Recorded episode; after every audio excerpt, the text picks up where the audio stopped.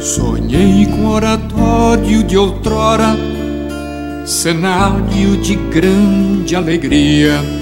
Uma casa salesiana sem música é como um corpo sem alma. Coerente com esse seu pensamento, Dom Bosco leva a música para dentro do oratório. Vamos ouvir. Os perigos a que se achavam expostos os rapazes quanto à religião e à moralidade exigiam maiores esforços de nossa parte para defendê-los. Por isso, além da escola noturna e também diurna, do curso de música vocal, julgou-se oportuno acrescentar aula de piano, de órgão e de música instrumental. Foi assim que eu me vi transformado em mestre de música vocal instrumental, de piano e de órgão, sem nunca ter sido propriamente aluno dessas matérias. A boa vontade tudo supria.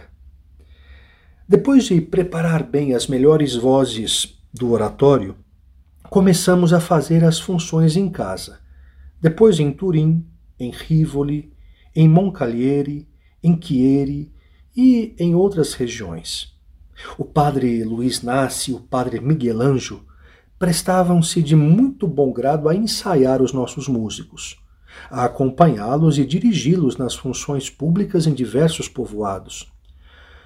Como até então não se haviam ouvido no coro conjunto de vozes como aquelas, os solos, os duetos e os corais constituíam tamanha novidade que por toda parte se falava da nossa música e dos nossos cantores. Eles eram disputados para tomar parte em diversas solenidades.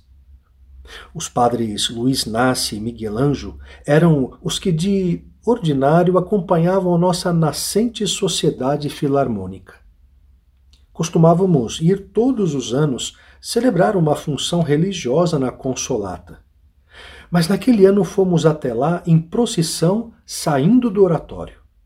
O canto pela rua e a música na igreja atraíram uma incontável multidão de gente. Celebrou-se a missa, distribuiu-se a Sagrada Comunhão e depois fiz um sermãozinho de ocasião na cripta.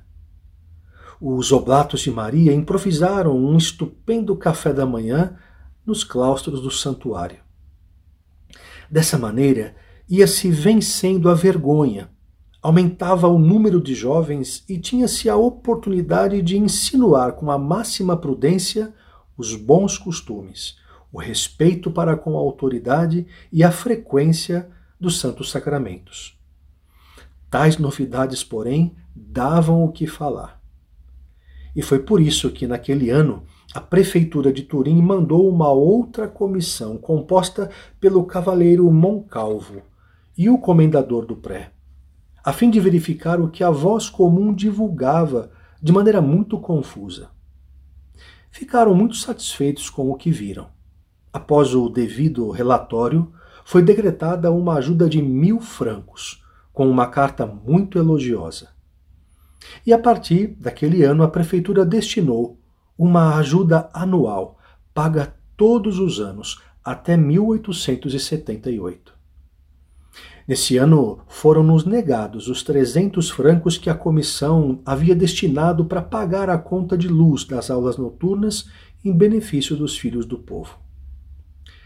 A obra da mendicidade, que com o nosso método também havia introduzido as escolas noturnas e musicais, mandou uma delegação presidida pelo cavalheiro Gonella para nos fazer uma visita.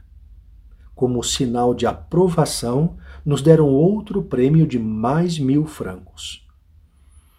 Costumávamos ir juntos todos os anos, visitar os santos sepulcros da Quinta-feira Santa. Mas por causa de algumas chacotas, ou melhor, do desprezo de que éramos alvo mesmo, muitos não se atreviam a se juntar aos colegas.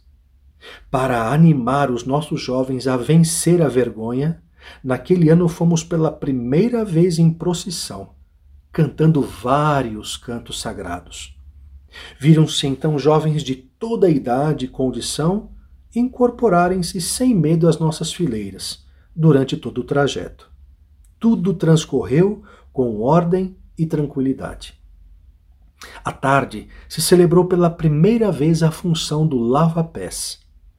Para isso foram escolhidos doze meninos, aos quais costuma-se chamar de os doze apóstolos. Após a cerimônia que seguiu o ritual, fez-se uma prática para todo o povo. Em seguida, os doze apóstolos foram admitidos a uma ceia simples e ganharam um pequeno presente que com muita alegria levaram para a própria casa. Naquele ano foi ereta regularmente a Via Sacra e abençoadas com grande solenidade as estações. Em cada estação se fazia uma breve pregação e se cantava um hino religioso adequado. Dessa maneira ia se consolidando o nosso humilde oratório. Entretanto, ocorriam graves acontecimentos públicos que deviam mudar o aspecto da política da Itália e talvez do mundo. Semana que vem veremos que, apesar da guerra, Dom Bosco abre um novo oratório, o do Santo Anjo da Guarda. Não perca!